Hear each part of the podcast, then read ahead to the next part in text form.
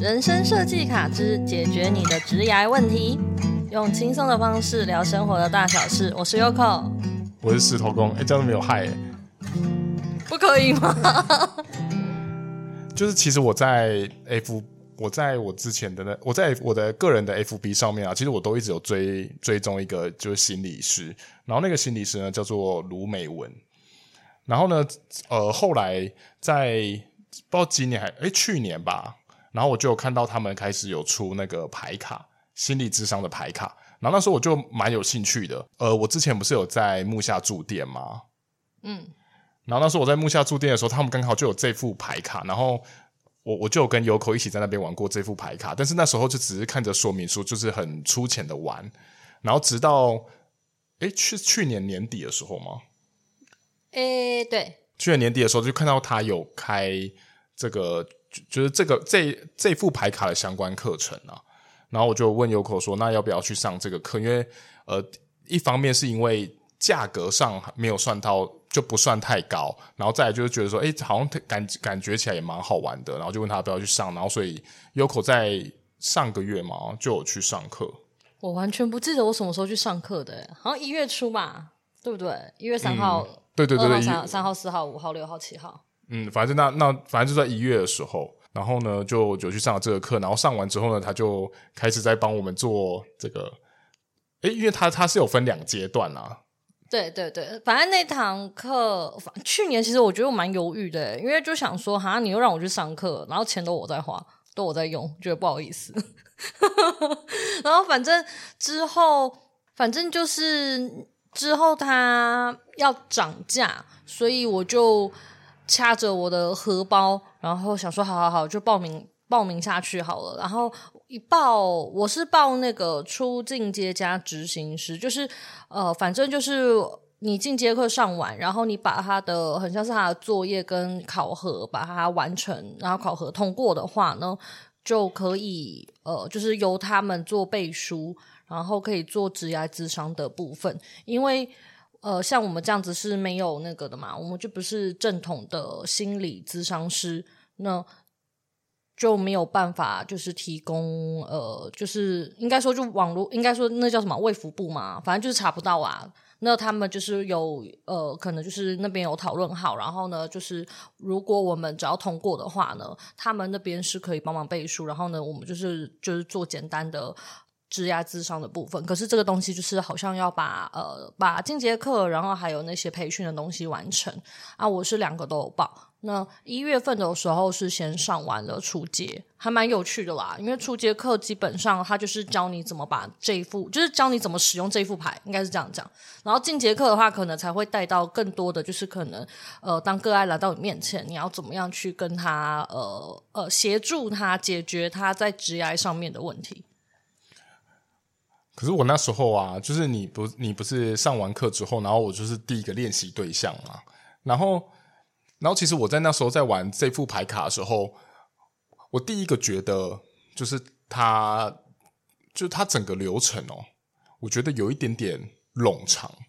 就是我觉得它有一点吃脑力，因为在可能在呃在我们选择的过程中呢，反正后面就等下再请 Yoko 来稍微解释一下他在在干嘛。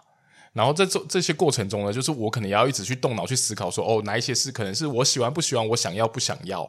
这些等等的。然后我觉得那时间这样子一拉长，其实很容易，我觉得在后面的时候就有一点点进入一种疲乏状态。因为其实正常来说啊，呃，这样讲好了，这这副牌卡是智商系统出来的，然后这个智商系统他们出来的这一副牌卡呢，其实主要它当然它服务的对象第一个就成年人嘛。就是当我在职业上面，我呃，我遇到了一些瓶颈，我可能我可能想要离职，我可能想要转职，或者是我不知道我要干嘛。然后呢，第二个服务的对象，我其实我觉得应该第一个最主要大中大宗应该会是呃高中大学生才对，因为以我们华人的教育系统来说啊。就会是一直念书，一直念书，然后家长安排好你未来你应该要做什么，你要念什么书。可是其实我们一直都没有真正独立思考的能力，甚至就是我们在这个求学的过程中，老实说，你应该是不太清楚的，知道你喜欢你想要些什么东西。所以这套牌卡它比较像是透过智商的方式呢，来跟你一问一答。得到你内在你真的想要的答案，所以基本上它就会非常的消耗脑力。然后再来就是我在跟你玩的过程中，因为我们时间有限嘛，我的时间是你休假的时间，然后我有空的时间，我们时间有限，所以其实那两天我们这样玩下来真的非常的紧绷。所以如果是一一个你真的想要呃厘清你在职涯上面的困扰的话。呃，这一段过程，它这个服务啦，我觉得至少要三次以上，你这样子会比较能够呃全面的认识你自己。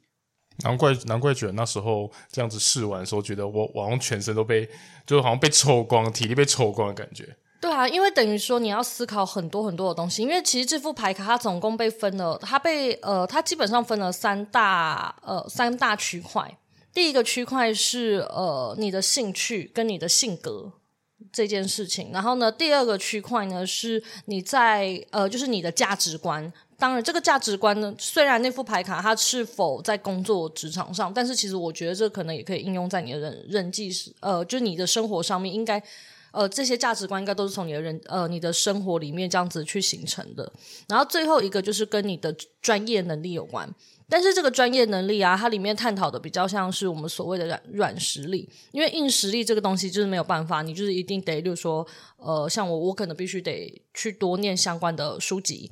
那例如说，像水晶，我可能就要开始背，我要认识很多很多的水晶的东西，或者是人类图好了，我们要把这六十四个闸门全部记起来，他们在哪里，然后他们是干嘛用的。所以这个东西叫做硬实力，是没有办法，这是你自己必须得去努力的。可是也许我们可以从这个呃，除了硬实力之外的东西的软实力，就是例如说，你有没有谈判的技巧？你有没有处理危机的呃方呃的技巧？然后或者是你有没有呃美感？这些东西就会成为你呃，我觉得它比较像是成为包装你的那个最主要的一些其他东西，所以才会说嘛，不同的呃同一个行业，同一个行业呢，例如说同一个。呃，同一个我们都是动物沟通师，可是我并不会觉得这是一个竞争，因为每一个沟通师他的性格、他的呃、他的生长历程啊，然后还有他喜欢的动物等等，全部都会影响这个沟通师他所有的组成要件。所以我这个沟通师呢，可能我很擅长跟猫咪聊天，但是我就是不擅长去认识认识兔子好了。所以你也许你去找了一个喜欢兔子的人的沟通师。也许这对你来说会更适合，然后或者是你喜欢被骂嘛，你就抖 M 嘛，那你就要去找那个喜欢骂人的沟通师啊。啊，但我本人就不喜欢骂人，因为我怕被炎上啊，所以你就不能找我啊。就是像这样子，所以呃，这个职涯卡呢，最后的那个专业能力的部分呢，它比较像是你在日常生活中你培养的一些软实力。那这些软实力都可以协助你怎么样在转换跑道上，或者是你想要往某一个方向迈进的时候，例如说你可能才刚毕业，你不知道你要找什么工作，但你可以看一下你的软实力有哪些，我们可以透透过这个东西来相相对的呃协助你在求职的过程中，或者是你在这个职位上面呢有更好的呃发挥。那时候其实提那时候其实在听你讲这副牌卡的时候，其实就有一种。这好像就呃，这副牌卡非常的理性，就是它非，我觉得它非常的，它有一定的脉络逻辑，就是因为你，因为你可能，譬如说你去咨商的时候，他可能为了要帮你把解决掉你的所有问题嘛，所以他可能就会慢慢的，无论是层层递进，还是他就会帮你分门别类，他就会帮你把它归纳成哦，怎么样，怎么样，怎么样，怎么样，你是哪一型的人啊，还是你有什么样的天赋啊或才华之类的。那那这样子会不会其实这副牌卡也比较适合，就是更适合就是有比较偏理性脑的人来学习啊？嗯，我我觉得不一定诶，但是确实我。嗯，我觉得这个东西，你的这个问题又回到我刚刚在讨论那个软实力、专业能力的部分。每一个人他都有他擅长的。呃，我分享一下哈，就是在那个专业能力的那个地方里面呢、啊，它其实被归类了五项能力值，一种叫做人际力，然后一个是情商力，然后还有执行力，跟什么，还有。创造，对，创造，然后另外一个是什么？逻辑啊，分析力，就是这几个。所以其实啊，呃，像你刚刚说的这个东西啊，我觉得它应该就会取决于，如果你说比较理性的人，呃，才有办法呃应付这副这一套牌卡的话，我觉得那可能是那个人的分析力很好，但是他却不懂，他可能没有办法去安抚你的情绪啊。他的人际力或情商力偏差的时候，你可能可以在这里得到一些答案，但是也许你可能会被他攻，就是你知道吗？你可能会被他讲体无完肤。所以其实我觉得，好像不见得一定要是非常理性的人才可以，只是呃，前提就是你可能真的还是需要一些底子啦。这就是我回到我们刚刚说的。硬知识这种硬实力的东西，你必须还是得要具备。只是接下来你要怎么样去应用它，那就跟你的个性啊，跟你的这些软实力有很大的关系。有些人可能他就会呃，再给你更嗯更理性的探讨，就是他可能还会稍微的跟你讲解这些东西。可是有一些人他可能都不都不跟你讲解这个，他可能就是用对话的方式，然后呢陪伴你找到你的答案。那这样这副牌卡。就是在你学的这过程中，你还有什么其他觉得比较好玩的吗？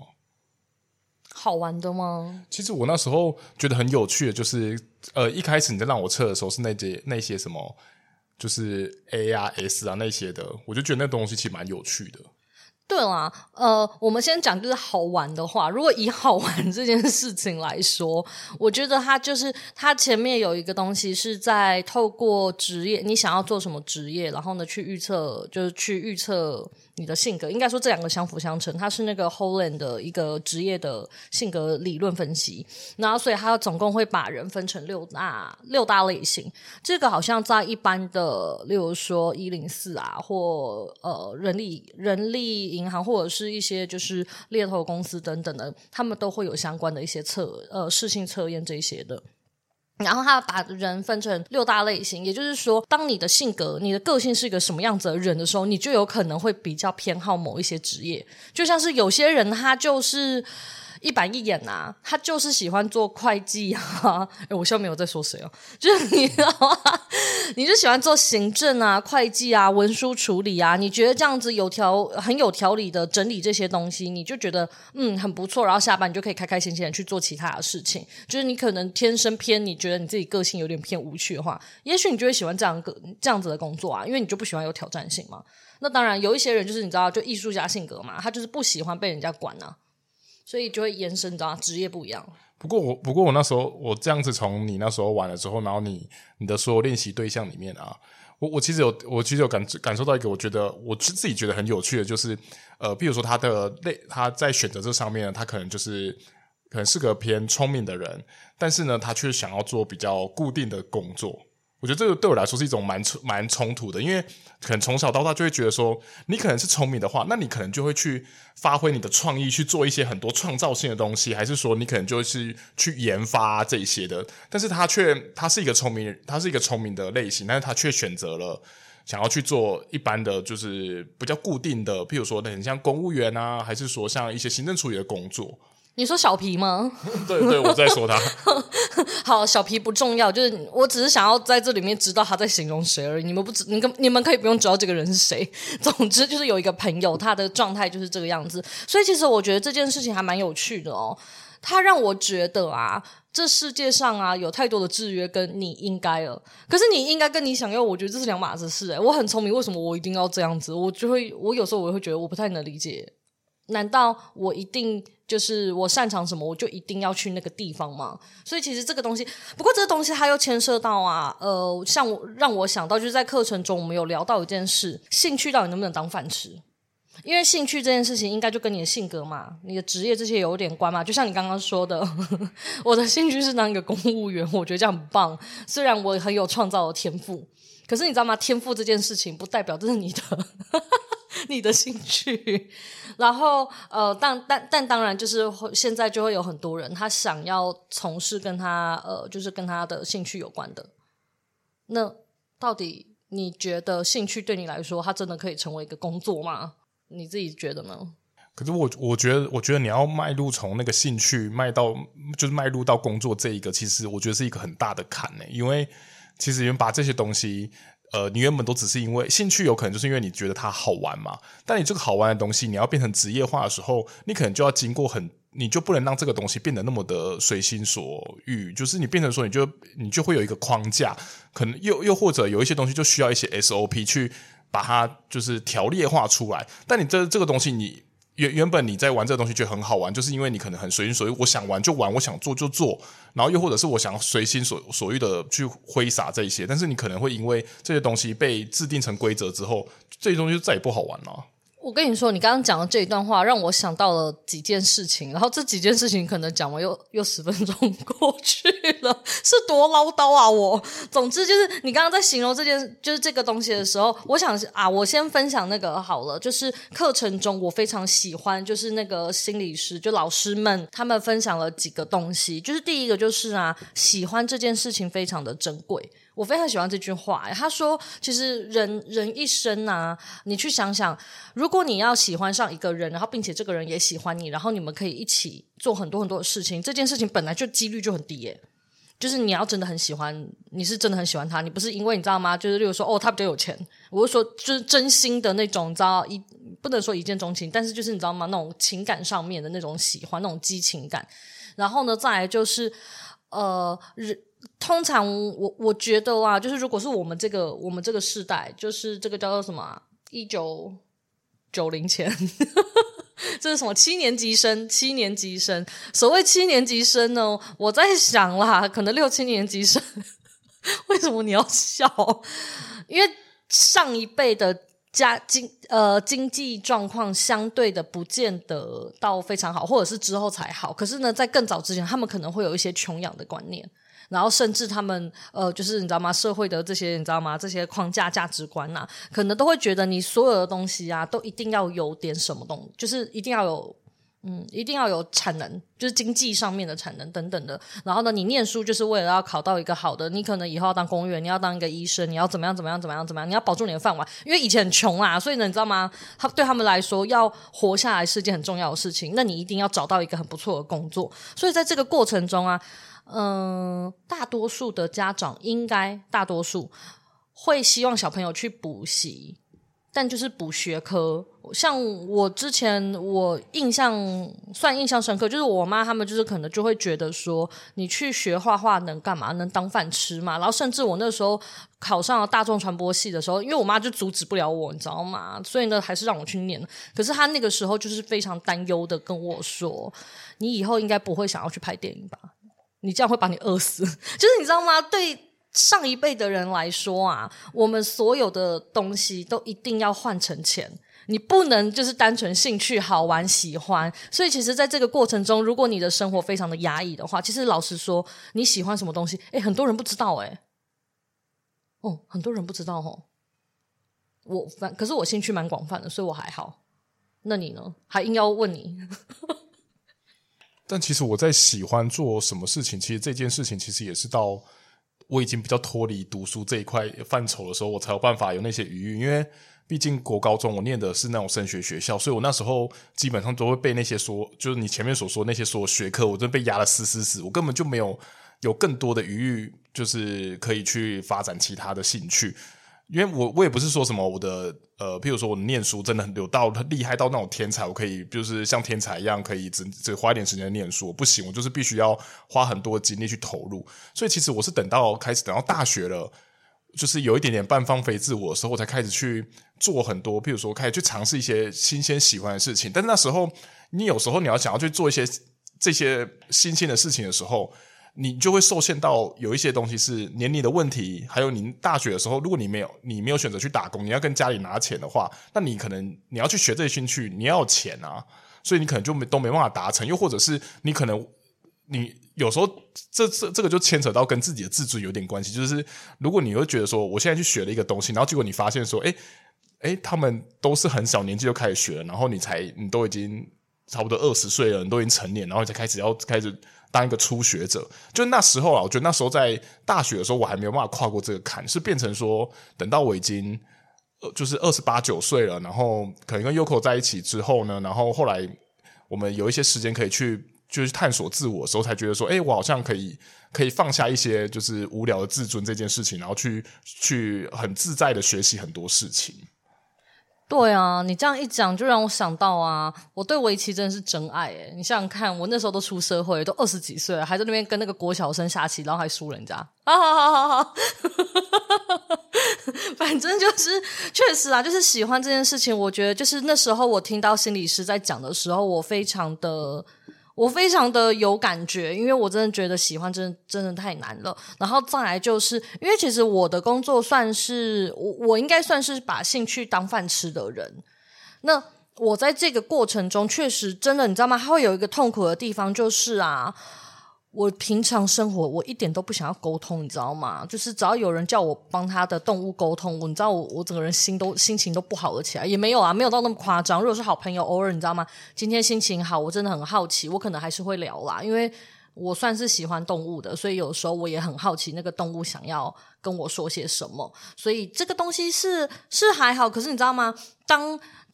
当他已经跟钱挂钩，就是跟利益挂钩在一起的时候，其实真的很多时候你的日常你是提不起动力的。然后那个时候心理师就有说，如果你真的真的把兴趣当饭吃了，然后他也有说，若前来自商的人真的想要做这件事的话，你必须得想很多的那个门槛，就是关卡。然后问他说：“这样子你也可以吗？那样子你也可以吗？就是你知道吗？要再次的确认彼此，就是对方，就是你的决心，要不然你很快你就会倒地。所以我们必须得降低风险，就是因为呃，在做咨商，他们主要也要也是要去降低这些风险嘛。所以呢，先确保。然后他说，当你如果真的找了一个兴趣当工作的话，那你就必须得再找第二个兴趣。”然后是一个很纯粹的兴趣，因为在那个里面，你才不会被钱绑架，你才不会被现实绑架，你就是真的很开心的在做那一件事。所以我现在的兴趣。我的兴趣很多啊，就是我除了沟通，然后呢，研究这些东西算牌。我平你看我平常也是不会在那边抽什么自己的牌，好不好？就是我都没有在做这些事情。然后呢，我平常我现在的兴趣就是花一堆的钱在文具上面贴手账，然后还在那边开了一个 IG，然后在那个里面发文，我就很开心，因为你知道吗？我现在就是我们现在粉砖这些东西啊，它被。它跟钱挂在一起，所以呢，我会有一个压力，就是我可能每一个礼拜或我每两个礼拜，我或或者是我怎样，我我一定要发一篇文章，告诉各位，就是嘿，我还活着哦，然后我还要你知道吗？就是置入性行销一下，要不然我就活不下去，因为你们没有人花钱花钱买我的话，花钱买服务的话，我就活不下去。所以其实，在经营那个 Instagram 的时候，其实对我来说是已经有一点压力的事情。可是如果是贴手账的话，我就是今天想要发个三四五六七八篇，我就发三四五六七八篇。然后我最近很忙，我两个礼拜不发文，我就不发文，我超爽的。然后呢，我上面还写说可以不用写字吧，就是你知道吗？你也不用绞尽脑汁想说你要写些什么东西吸引大家，你也不用一定要有什么标签干嘛干嘛的。你知道这种感觉真的超爽，这就是兴趣当饭吃的人，最后就会变成像我这样。不过，其实像我们当初来录音的时候，其实这也算是我们的兴趣啦。我们也并没有一直都没有把这件事情，就是说一直想要把它利益化。没错，然后中可是中间就是有一度觉得，嗯，好像大家就是蛮喜欢的，我们是不是应该要努力一下？那阵子就会有点痛苦，因为连想主题对我来说都有点痛苦，所以真的是你知道吗？有些事情你喜欢就好。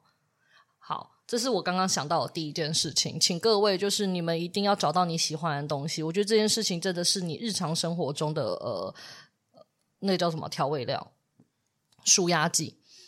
然后，如果你说你找不到你有什么喜欢，拜托，请你把你的钱拿一些去做一些，你知道吗？你没有的体验，你不用一次花大钱，你可以去体验。例如说，就是如果你真的很喜欢花，那你就去买花，你去上一堂那个什么花艺课，那个。价格就还 OK，就一千块上下可能就可以了。然后或者是你对什么呃，你对什么看书很有兴趣，你对写作很有兴趣，你可以去听一些作家的那个讲座之讲座分享之类的。我我觉得我觉得现在。现在对大家很友善的地方，就是因为现在大你不见得一定一开始就要去投入那个课程，大家都有开很多类似工作坊啊，或者是讲座啊，或者是他们只是一个分享会，他们有这种就是让让你可以去有人类似体验课程，所以你就可以先知道说，哦，我到底是第一是我喜不喜欢这你去你去上了这个老师的课程，你喜不喜欢他的风格，再就是他这个内容到底有没有符合你的想象，所以就一开始你就可以先大概知道一下。真的就是你真的在自己身上不要吝啬。如果你真的觉得你是一个非常无聊的人，你整天就只会追追剧、追剧、追剧，然后呢，你追剧之后，你又觉得你的人生就是非常的无聊的话，maybe 你可以想想，你可以呃，也许你可以想要再去找一些其他的事情，然后呢，也不要给自己太多的嗯。那个叫做什么？不要给自己太多的目标，就是完美主义，一定要到什么程度？因为兴趣真的只是让你觉得很开心而已，你做的好不好不是重点，不会有人再帮你评分了。重点是你在，我觉得你可以，如果你真的很想要评分这件事情啊，你受不了，你就是一个热爱打分数的人类，那请你把这些兴趣，就是你在做这些事情的时候，你不要看你的成品是好看还是不好看，为它打分数，你的分数应该叫做你的开心指数啦。你就每天，你就是做一件事情，你开不开心，然后你可以把你的开心指数写上去。然后我刚刚想到的第二件事情，就是这个社会带来的这个制约啊。我记得好像在哎三年前嘛，总之就是我们在接触人类图，然后呢，我在我去上了，我去上了那个妮娜的那个生命灵书，它的那个叫什么？它换了一个版本，叫变成叫什么蓝蓝图吗？数字蓝图彩虹数字啊，我又忘记了啊。总之，我就去那边上课，然后呢，就聊到就聊到说啊，有些人就会觉得，我今天上这一堂课。或者是我去学了某一个技能，我一定要把它转成跟钱有关，就是我去学这个一定要有点什么，我一定未来要应用它。如果我不用它的话，我就是浪费钱。嗯嗯，你买到其实是开心这件事情，你买到是内在的那个喜悦感、满足感跟体验感。可是真的很多人就是像我，我那时候也会这么想，我那时候也会就是想说啊，那我去上这个，那如果我不去用的话，是不是很浪费？你讲到这个时候，我忽然想到一件事情，就像就像是呃，我也去上了你的塔罗课嘛，但我塔罗课一直没开服务，但是我都一直拿去，譬如说就可以跟朋友交际啊，又或者是可以跟同事啊帮帮，就是他们如果真的有一些人生困惑啊什么的，我就是可以去帮帮忙。反正我也并并没有要把，并没有打算说现在就要把它拿出来当就是当吃饭的工具，只是觉得说哦，大家这样子中间这样蛮好玩的，所以我也只就只想跟熟人这样子。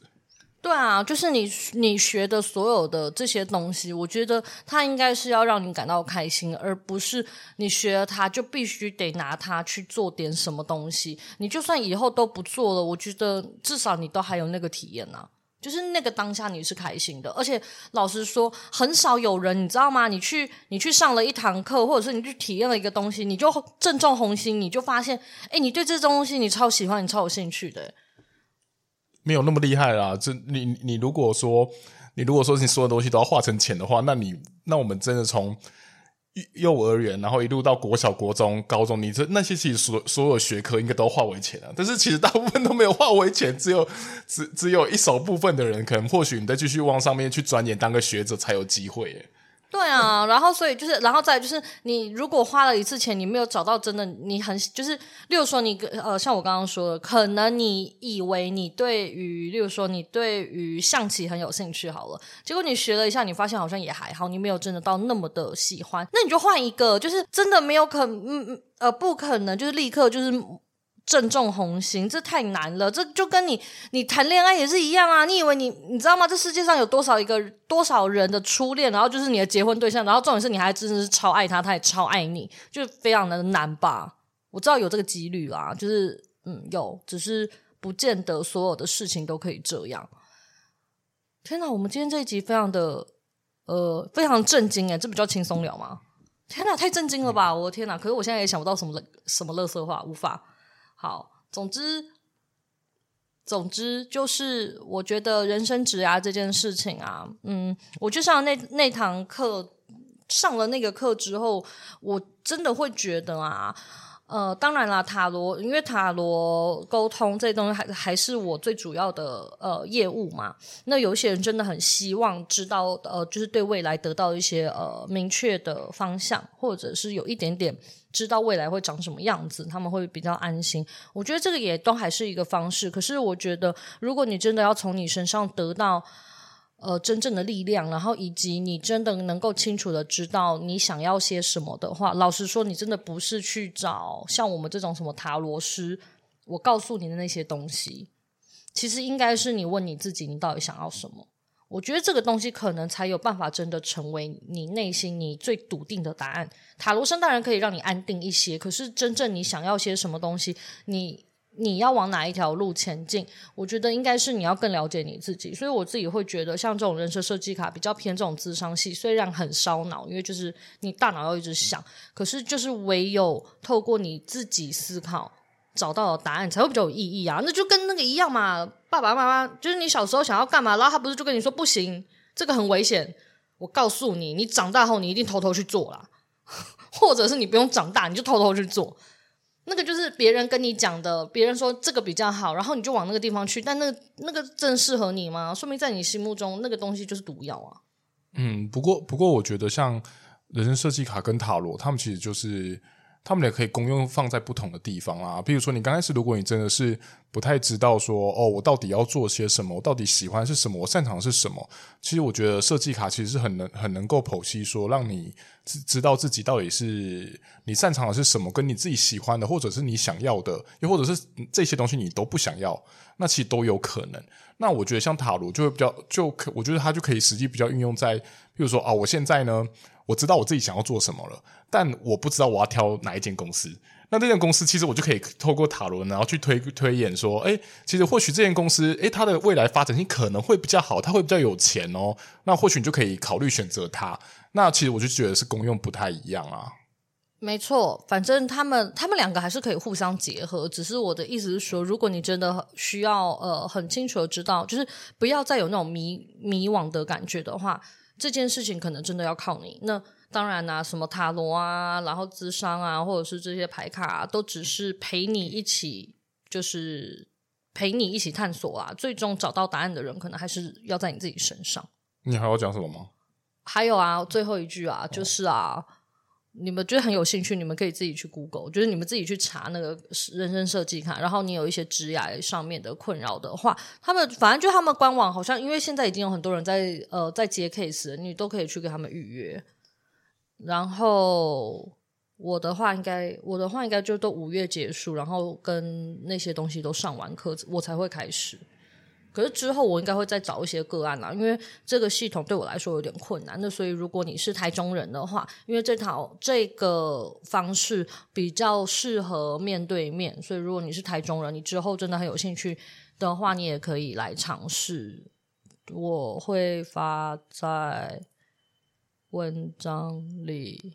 反正也不一定是文章，有可能是我们之后录，如果有录给我刚好录到，也会讲啊。对啦，看缘分啦，就是这样啦。然后啊，如果你们自己真的去外面啊，去预约这个东西啊，因为一次它，因为它是智商系统，所以它一次的价价位可能一定会落在一两千。然后可是它一次没有办法真的协助你结束，可能你需要三四三四五六次，看你的状况，呃，去做调整。你不要觉得这样真的很贵，你想想看哦，如果你只要花一万块钱。